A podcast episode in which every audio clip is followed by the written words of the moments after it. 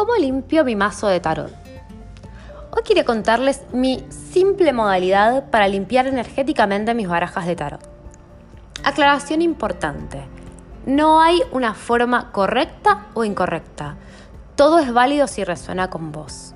En lo personal, no encontré ninguna forma con la que me sintiera cómoda de primera. Cuando comencé con el tarot miraba videos de personas que consagraban barajas, pasan cartas una a una por una vela o incienso, que pronuncian frases o oraciones, que utilizan distintos elementos que representan los cuatro palos de la baraja, que las ponen en orden antes de guardarlas y demás. Ninguna de esas modalidades me resonaba en absoluto, las sentía excesivamente ritualizadas. Que nadie se ofenda con esto, cada maestrito con su librito. Con el paso del tiempo y con la filosofía Let's Keep It Simple, me di cuenta que lo único que necesitaba era un trocito de palo santo o incienso que se ahuma alrededor de las cartas y una pequeña matista donde las guardo para sacar la energía negativa que pueda acumularse, al igual que limpio energéticamente mi casa cada tanto del mismo modo. No más que eso.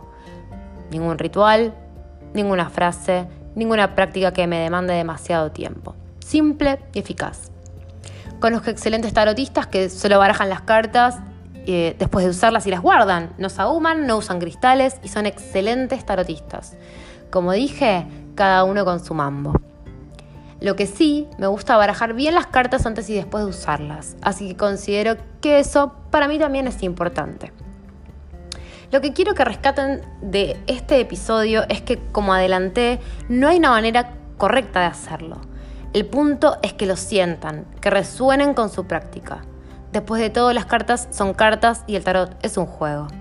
Con respeto por la herramienta podemos hacer las prácticas que vayan con nosotros y nos sean útiles.